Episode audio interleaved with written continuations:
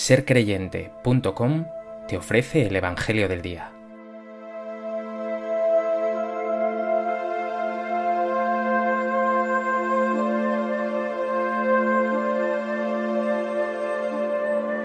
Del Evangelio de Mateo. En aquel tiempo dijo Jesús, Cuando venga el Hijo del Hombre, pasará como en tiempo de Noé. En los días antes del diluvio, la gente comía y bebía se casaban los hombres y las mujeres tomaban esposo, hasta el día en que Noé entró en el arca. Y cuando menos lo esperaban, llegó el diluvio y se lo llevó a todos. Lo mismo sucederá cuando venga el Hijo del Hombre. Dos hombres estarán en el campo, a uno se lo llevarán y a otro lo dejarán. Dos mujeres estarán moliendo, a una se la llevarán y a otra la dejarán. Por tanto, estad en vela, porque no sabéis qué día vendrá vuestro Señor. Comprended que si supiera el dueño de casa a qué hora de la noche viene el ladrón, estaría en vela y no dejaría que abrieran un boquete en su casa. Por eso estad también vosotros preparados, porque a la hora que menos penséis viene el Hijo del Hombre.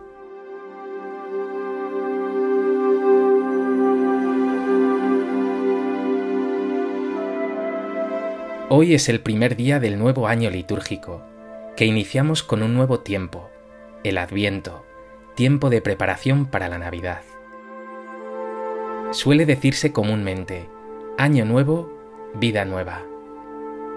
Pregúntate, ¿vas a llenarte de luz y de esperanza en este tiempo de Adviento que se te regala para acoger lleno de gozo la venida del Señor? ¿O por el contrario, vas a continuar de la misma manera, rodeado de oscuridades, tirando para adelante, como si no hubiese novedad alguna en tu vida?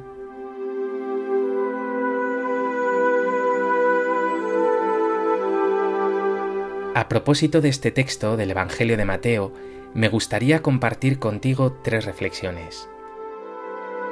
En primer lugar, como ya hemos anticipado, hoy comenzamos un nuevo tiempo litúrgico, el Adviento.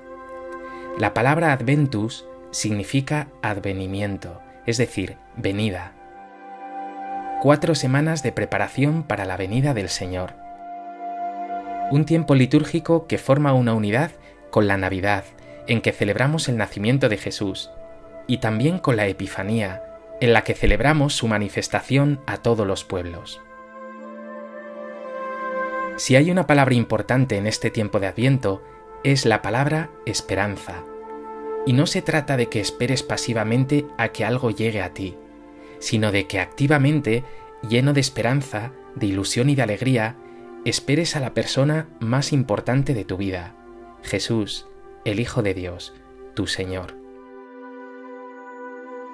Piensa que fueras a recibir en tu casa a un invitado. Ciertamente la ordenarías. Prepararías un menú especial, tendrías con este invitado muchos detalles.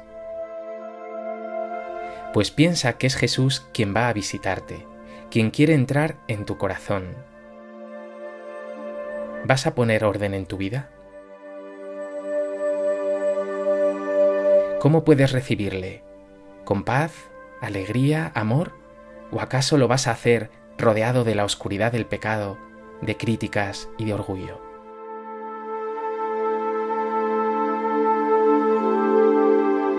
En segundo lugar, algo que a menudo pasa desapercibido es que el adviento tiene una doble dimensión, algo que iremos viendo en los textos a lo largo de este tiempo litúrgico.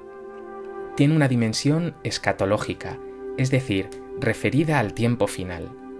Esperamos la venida del Señor Jesús al final de los tiempos. En este sentido, toda la vida es un adviento, un vivir vigilante a la espera del Señor. Por eso nos dice hoy Jesús en el Evangelio, estad en vela, estad preparados. El adviento es una invitación a estar vigilantes, a no despistarse, a despertar. La segunda dimensión está centrada en la venida de Jesús en la historia, es decir, en su encarnación y nacimiento. Nos dice el evangelista Juan, el Verbo se hizo carne y habitó entre nosotros. Pues en este tiempo actualizamos también esta venida a nuestro mundo por amor. Ese acontecimiento de hace dos mil años se repite hoy en ti cada vez que lo celebras. Hoy el Señor quiere seguir naciendo en tu corazón, en tu vida, en tu historia.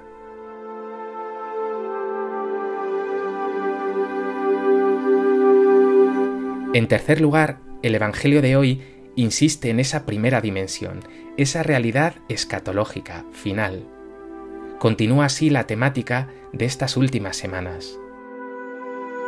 Y hace referencia a la historia de Noé, diciendo, Cuando menos lo esperaban, llegó el diluvio y se lo llevó a todos.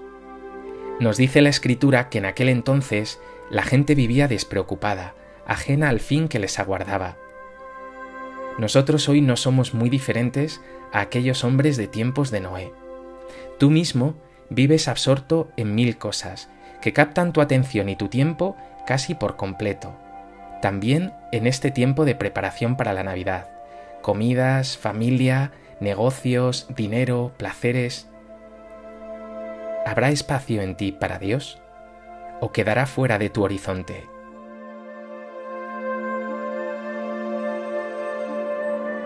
No será demasiado tarde cuando comprendas que la vida es algo más que tirar para adelante, que la vida va en serio, que estamos hechos para dar fruto, para levantar los ojos a Dios y al hermano necesitado, en definitiva, para acoger al Señor que viene?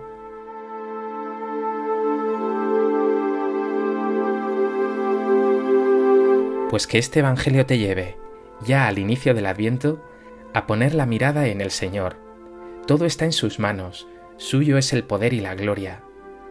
Y que esto te lleve a vivir el tiempo presente lleno de esperanza, comprometido en que este mundo se llene de luz y de amor. Esa luz y ese amor tan propios de la Navidad. Dios Padre bueno, ayúdame a vivir este adviento con más fe, con más esperanza, con más compromiso. Quiero recibirte en mi casa, pero necesito poner orden en ella.